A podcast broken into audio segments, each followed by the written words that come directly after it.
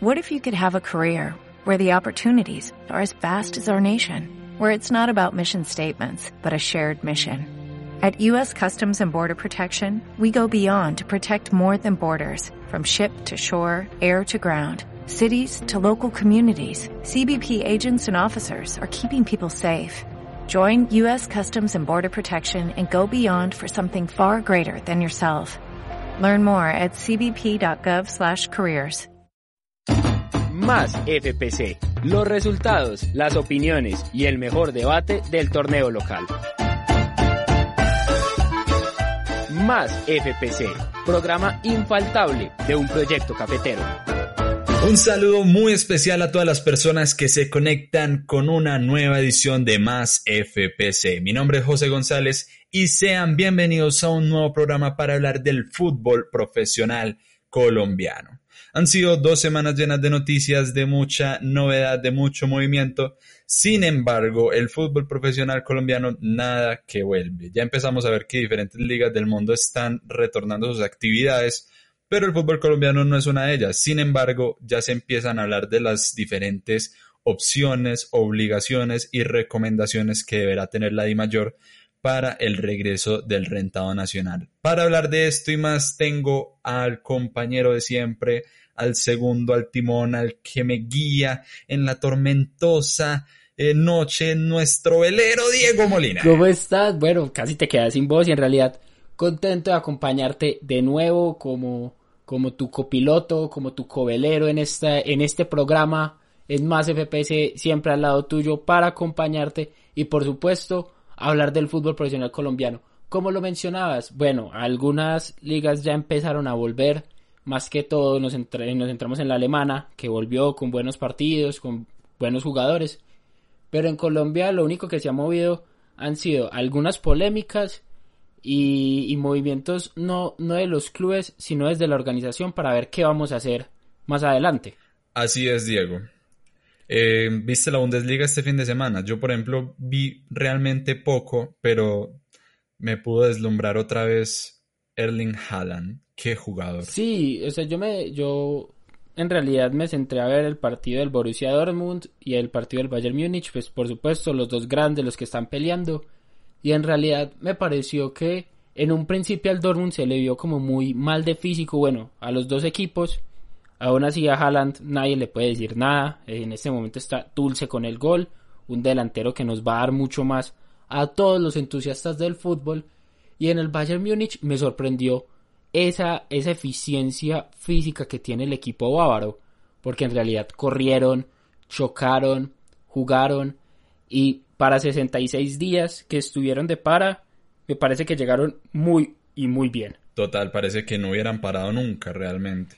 En realidad sí son los profesionales. Y así deberían ser. Vamos a hablar un poco del fútbol profesional colombiano. Hoy tenemos dos noticias muy relevantes de lo que concierne a la D mayor.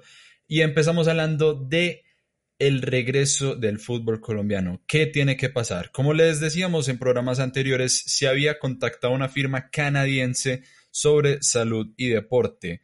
Eh, se presentó un protocolo ante el Ministerio de Salud de la mano de la D mayor y de la eh, consecución del acuerdo con esta firma. Sin embargo, la de mayor desestimó completamente eh, esta posibilidad. Resulta que la firma canadiense era más sospechosa de lo que se preveía y la de mayor recibió la respuesta del gobierno diciéndole no, así con esta firma no. Sin embargo, si bien así no se va a hacer, esta otra va a ser la manera en cómo sí se debe hacer para que regrese el fútbol colombiano. Se le presentó un documento completísimo con las condiciones para que el fútbol profesional volviera en nuestro país. Y dentro de todas las condiciones hay unas que parecen casi imposibles para la pobre entidad que regula el fútbol profesional colombiano. Entre ellas está la eh, verificación de pruebas casi que diarias para los jugadores antes de salir del partido, después de salir del partido. Para ponerles un ejemplo, la liga alemana compró más de 20.000 pruebas para todos los eh, que forman parte de este deporte en la liga de Alemania.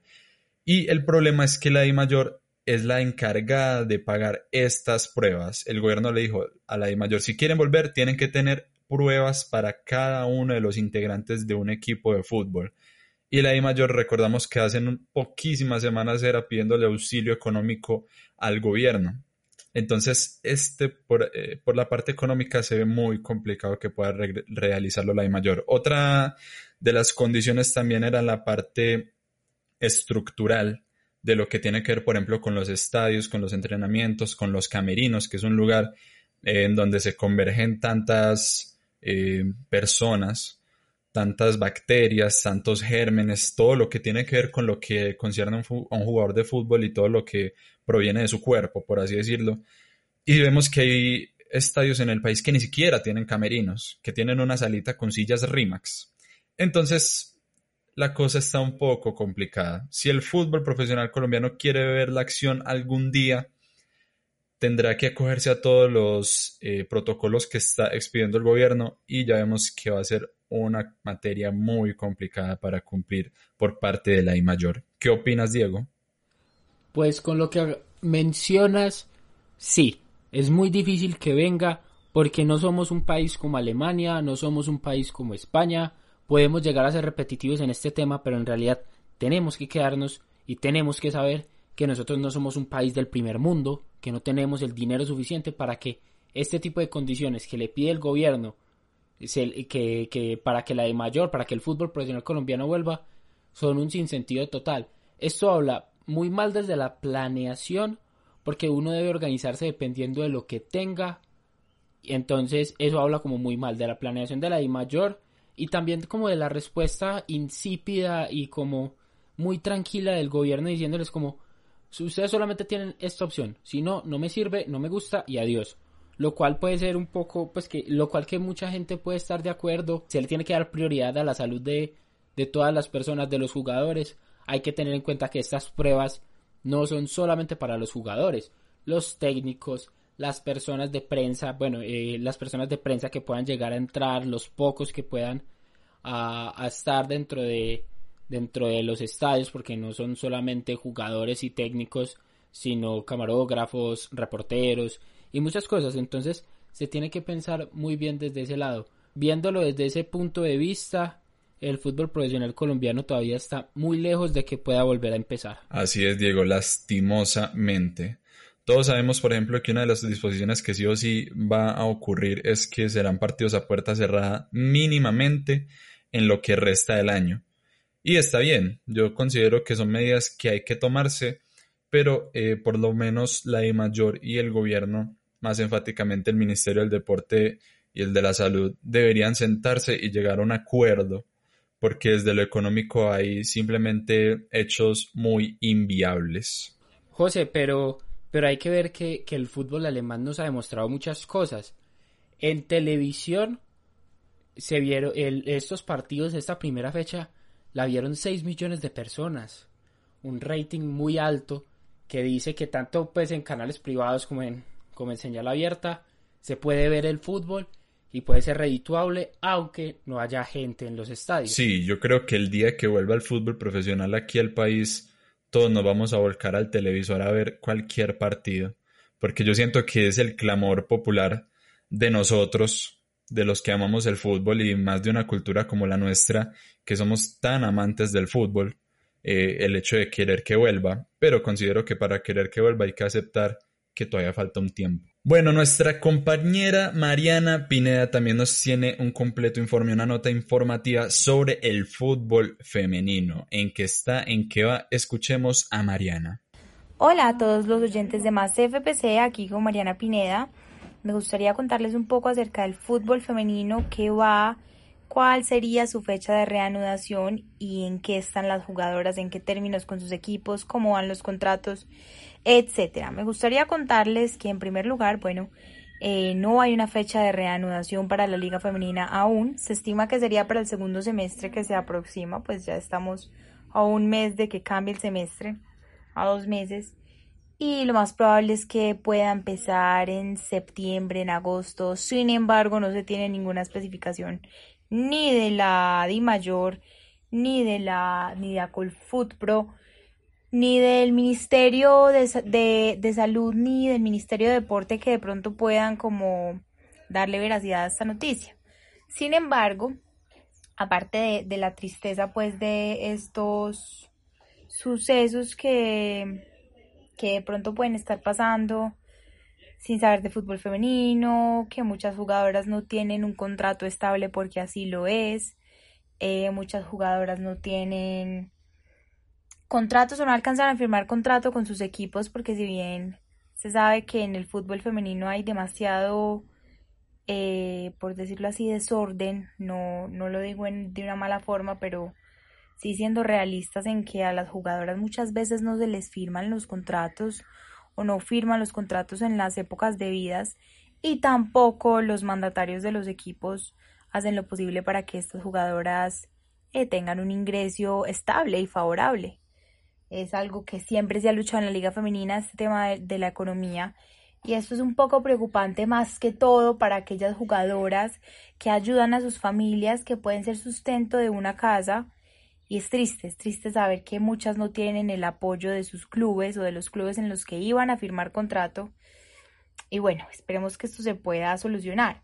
Sin embargo, hay algo que me gustaría resaltar y es que el ministro de Salud Ernesto Lucena eh, ha creado un programa, el Ministerio de Salud eh, realizó con Acolfood Pro un programa que se llama Padrina una familia del deporte, y bueno, el, el, el, ministro quiere enfatizarse en que se hace se hacen llegar ayudas a las deportistas con más necesidades que les mencionaba anteriormente, que no firmaron contratos, que no tienen un salario estable, que de pronto no es el mejor para vivir la contingencia que ahora el país está viviendo, un país que realmente económicamente no es el más estable.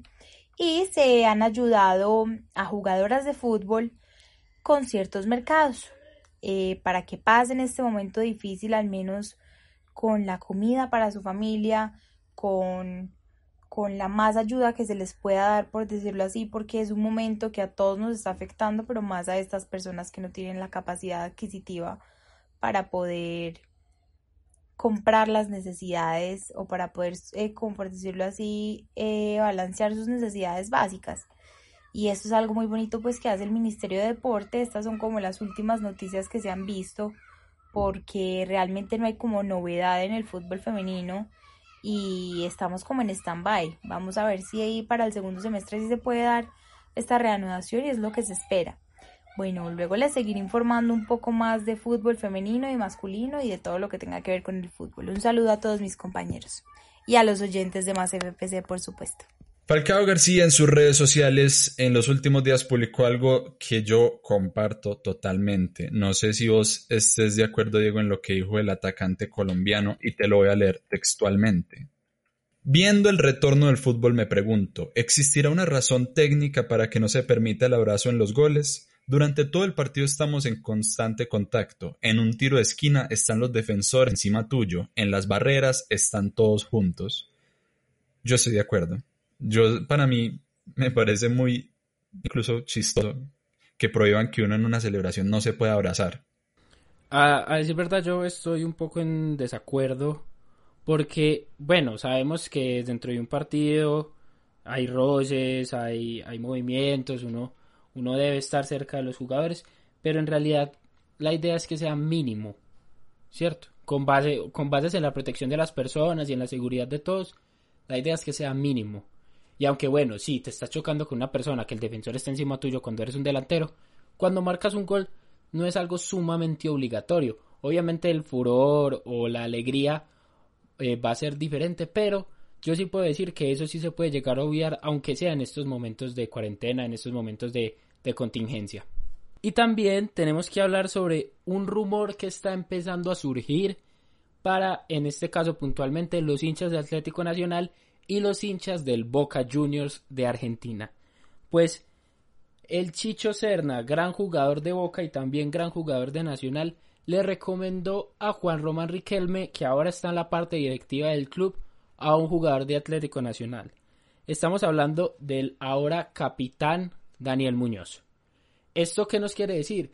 Que ya las pretensiones de diferentes clubes de, de afuera buscan al defensor, al, defensor colombiano, al defensor de Atlético Nacional, jugador muy polivalente que últimamente han salido muchos de Nacional, caso Mateus Uribe, caso Jorman Campuzano, caso, caso el propio Daniel Muñoz. Y con vistas a su futuro, ya hay equipos que lo están queriendo para sus filas en el próximo año o en la próxima temporada. En este caso hablamos de Boca Juniors, que es como el más cercano, la última, el último rumor que salió. Pero también hay que hablar que hay equipos de Europa que lo desean y que Palmeiras lo desea.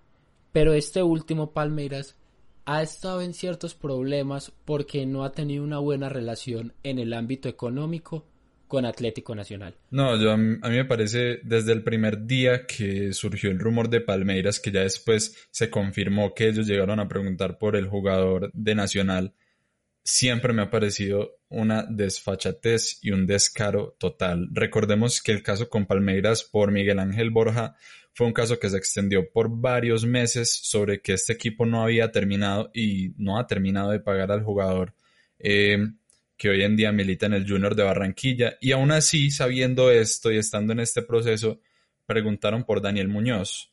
Entonces, a mí me parece una desfachatez. Sin embargo, eh, la opción de Boca Juniors me parece una gran opción. Es un gran equipo, sino el más grande o uno de los más grandes del continente y me parecería un gran paso para un jugador que todos sabemos que le va a quedar muy poco tiempo en el rentado nacional.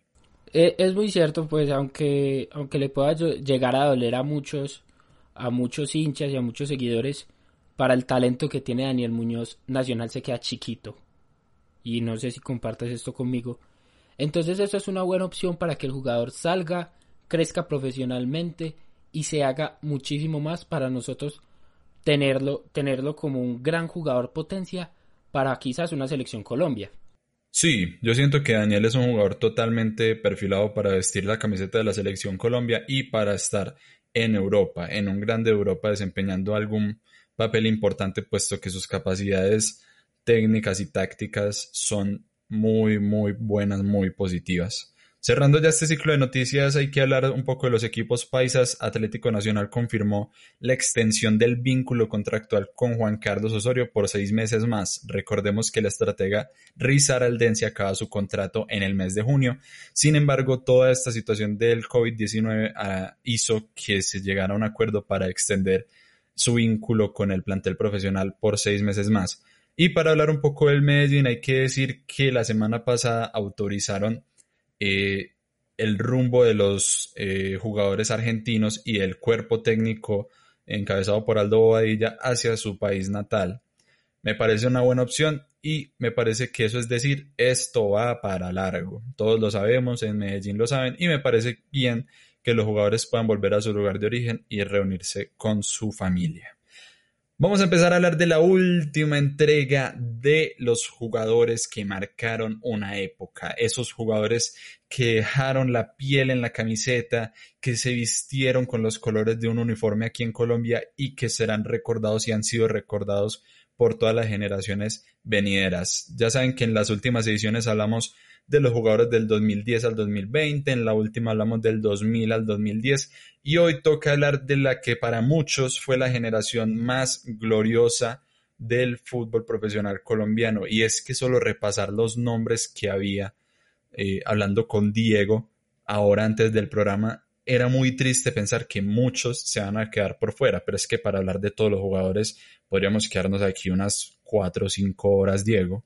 E, es verdad, a ver, nosotros ponemos nombres en la mesa y la mesa se nos queda corta de tan buenos jugadores que había, de jugadores que fueron muy relevantes en los equipos.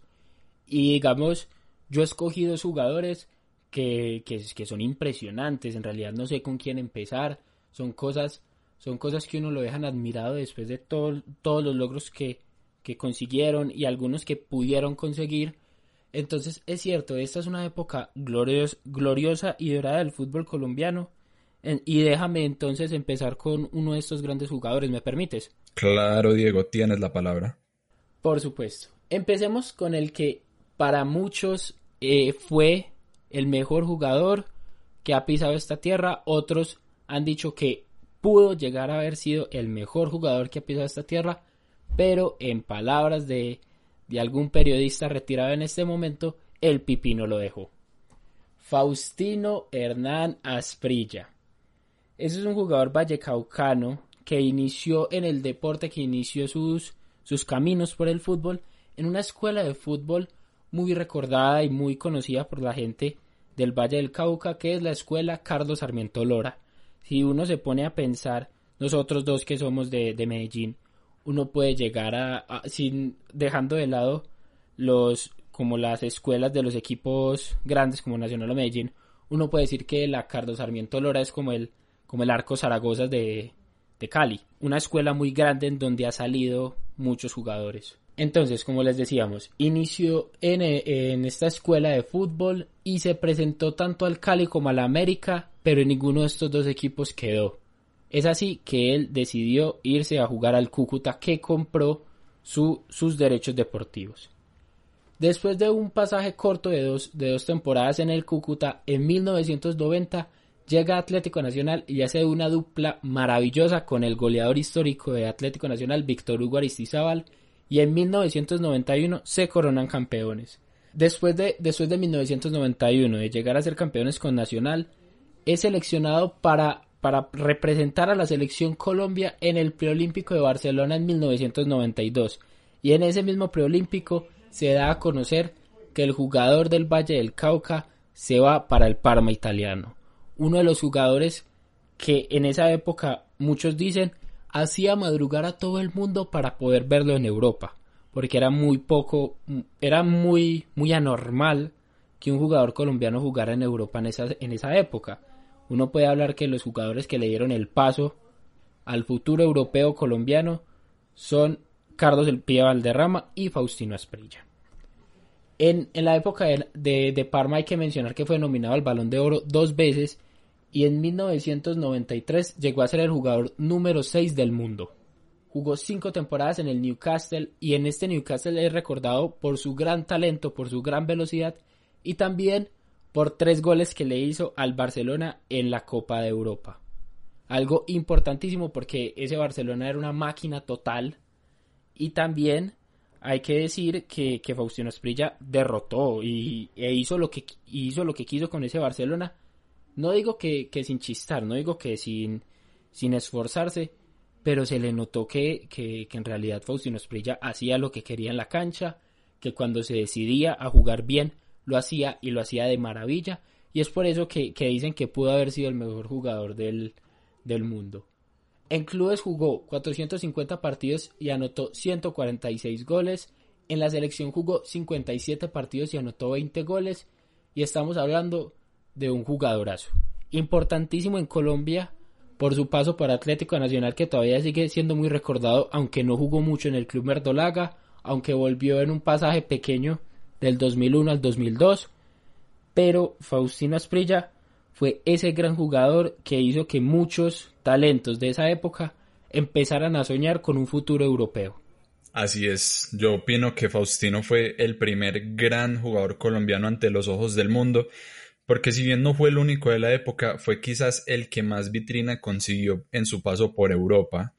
Uno recuerda las jugadas de despliegue técnico, esas corridas por las bandas, esa definición potente, lo hábil, lo rápido que era con sus piernas que además eran larguísimas.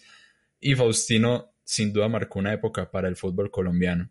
Por supuesto, es que, es que si hablamos de Faustino con la rapidez, con la fluidez, con la inteligencia que, hacía en la cancha, porque en realidad se asociaba muy bien con los jugadores. Hablamos de la dupla con Aristizábal y también tuvo mucha prensa, mucha prensa buena y mala, buena y mala, que, que ayudó que, que Asprilla estuviera siempre en el ojo del huracán para el fútbol y después también para todo lo que él hizo en su vida nocturna, que eso no es ningún, ningún, nada, nada raro para, para los que saben o investigan un poco del jugador vallecaucano.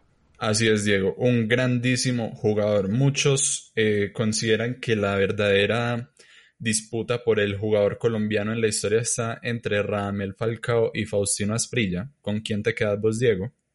¿Del mejor jugador colombiano? Sí. Con ninguno de los dos, pero, pero bueno, entre esos dos, eh, yo escogería a Falcao porque su rendimiento ha sido más constante en la selección y fue un jugador un poco más profesional que Asprilla. Digamos que Asprilla lo mató la fiesta, la rumba, el pasar bueno y, o sea, uno se pone a ver y no está mal. También es como lo que él quiso hacer con su vida y se podría decir que él fue feliz haciendo lo que hizo. pero yo sí quedo con la duda, Diego, entonces, ¿cuál es el mejor jugador colombiano de la historia? Para mí el, el mejor jugador colombiano de la historia puede ser el Pío Valderrama. Bueno, eso quedará eh, para otro capítulo más bien. que no me pese después.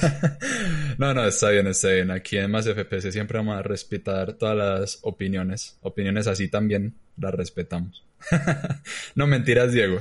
Grandísimos jugadores y grandísimos delanteros pasaron por la época del 90. Y otro de los grandísimos delanteros que tuvimos en nuestro país en esa época fue el bombardero, el cachetón. Ese jugador que amaba tanto la pelota como una buena hamburguesa recordado, querido, amado en el Junior de Barranquilla. Sin embargo, en los últimos años, pues se ha puesto en tela de juicio el amor que le tienen los barranquilleros por su acidez al momento de comentar el fútbol.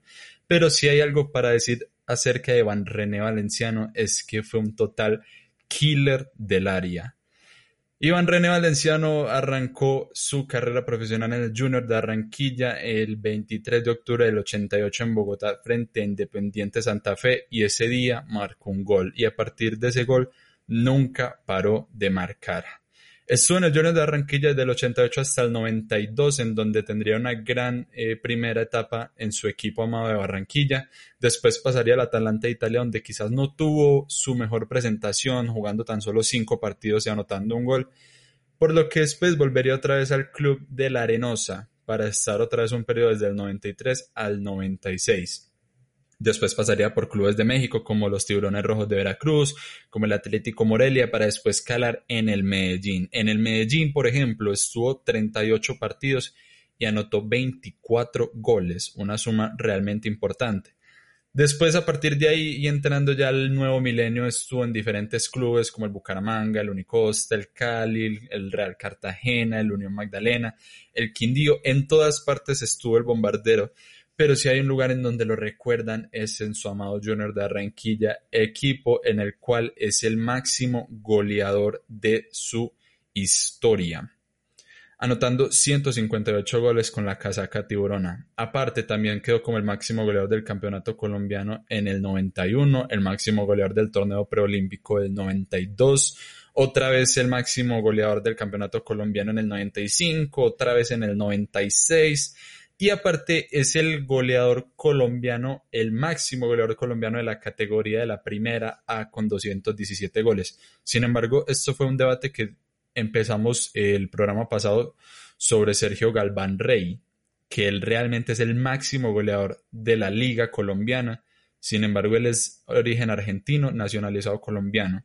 Yo digo que para que no entremos en un debate, digamos que Iván René fue el jugador nacido en Colombia que es el máximo goleador del campeonato local. ¿Te parece, Diego? Sí, estoy de acuerdo. El cachetón es devorador de goles y, devorador de todo. El, hombre fue, fue un, un gran goleador. De esos que si le dabas un pequeño espacio te sacaba la pierna y metía un riflazo que cuidado con el arquero que se lo llevaba también para adentro es que nosotros no tuvimos la dicha de ver al bombardero en vivo, pero los que pudieron verlo cada fin de semana decían que él tenía un bate, un cañón en esa pierna. Y uno ve en los videos y, como decís Diego, lo metía al arquero y todo al arco. Es cierto, pues eh, uno con, ese bate puede, puede pensar en que parecía un videojuego, de que, de que el arquero entraba con él. Y un goleador maravilloso para el Junior de Barranquilla y muy, y muy respetado y muy recordado. Pero en este programa estamos todo, todo el momento. Este programa fue casi que hecho para los goleadores. Hablamos de Faustino Esprilla, hablamos del gordo valenciano. Ahora vamos a hablar de un Samario, pero que fue trascendental y fue el mejor jugador y el máximo goleador del América de Cali. José, ¿sabes de quién estoy hablando? Creo saber, pero prefiero que me lo digas tú, Diego. Anthony William de Ávila Charriz, el Pipa de Ávila. Jugadorazo. Como ya les decimos, un jugador samario, pero que desde, la, desde su corta edad en el fútbol, un cazatalentos de la América se lo llevó para jugar en ese América tan famoso de esa época junto al doctor Gabriel Ochoa Uribe. Es, es curioso, porque, eh, es curioso, como ya les decíamos, que, y, y no es normal que un jugador haya hecho toda su vida futbolística en un país solamente en un equipo. En el caso del Pipa de Ávila es así. El Pipa de Ávila solamente jugó en el América porque después tuvo unos ligeros pasos por otros equipos que son el Unión de Argentina, el Metro Stars de Estados Unidos y el Barcelona de Ecuador. Pero en Colombia solamente pisó, solamente sudó la camiseta del América de Cali. Un jugador que tiene, que, estuvo, que el Pitufo, su, apodo del Pitufo, salió porque él era un jugador nuevo cuando llegó al América y era un jugador suplente que jugaba, que era el titular en el equipo que daba cara en el torneo local mientras que el América de Cali con sus grandes estrellas, con Falcioni y con Gareca, iban a jugar la Copa Libertadores. Entonces, a ese equipo de suplentes que daba cara en el torneo local se le llamaban los Pitufos, y al mejor jugador de los Pitufos era de Ávila, Anthony de Ávila, que poco a poco se hizo un cupo en este gran equipo que jugaba la Copa Libertadores.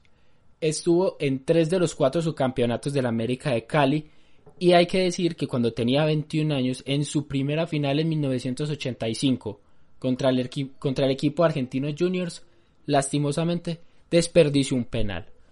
Hay, aunque, aunque hay que decir que estuvo en tres de los cuatro subcampeonatos de América, pero este torneo de la Copa Libertadores se le hizo esquiva, porque años más tarde perdió su cuarta final continental cuando jugaba con el Barcelona de Ecuador, esta, esta vez perdió frente al Vasco da Gama.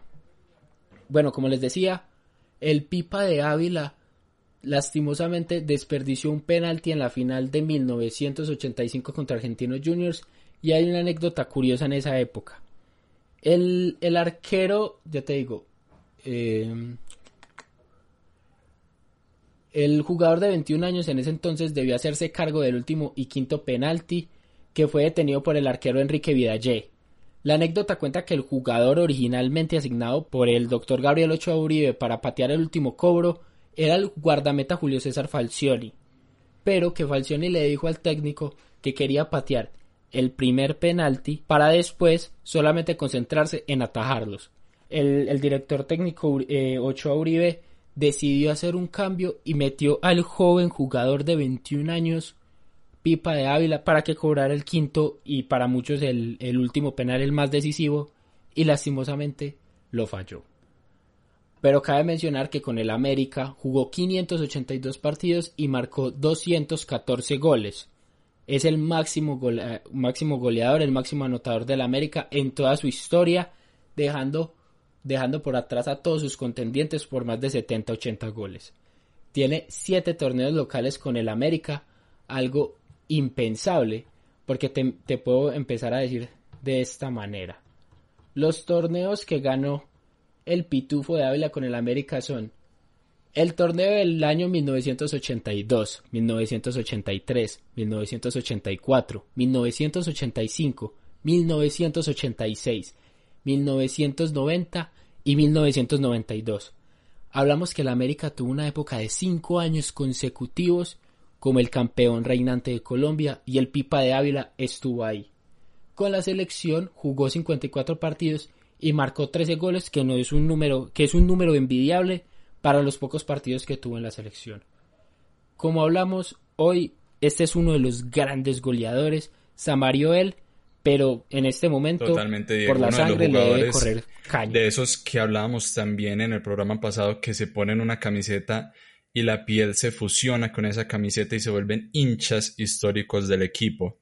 Y el caso del Pipa de Ávila es excepcional, puesto que empezó su carrera en el 82 y terminó en el 2009.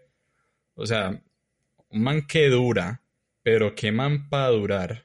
Como les decíamos al inicio de este programa, tristemente por el tiempo se nos quedan muchísimos, muchísimos jugadores por fuera, lo que fue el Tren Valencia, lo que fue Freddy Rincón, Andrés Escobar, Leonel Álvarez, pero ustedes más que nosotros saben de la gloriosa época de los 90 en el fútbol profesional colombiano.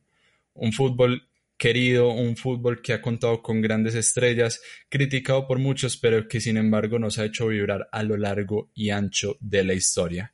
Diego, muchísimas gracias por hacer parte de este especial de Más FPC, por acompañarme en estos programas y espero seguir contando con vos para los siguientes episodios de Más FPC. Claro que sí, estaré aquí ansioso esperando en mi casa, por supuesto, a una nueva emisión de Más FPC para acompañarte y ser tu copiloto de nuevo. Así es, Diego, todos en casa cuidándonos, atendiendo todas las recomendaciones de salud, porque así nos queremos todos, totalmente saludables.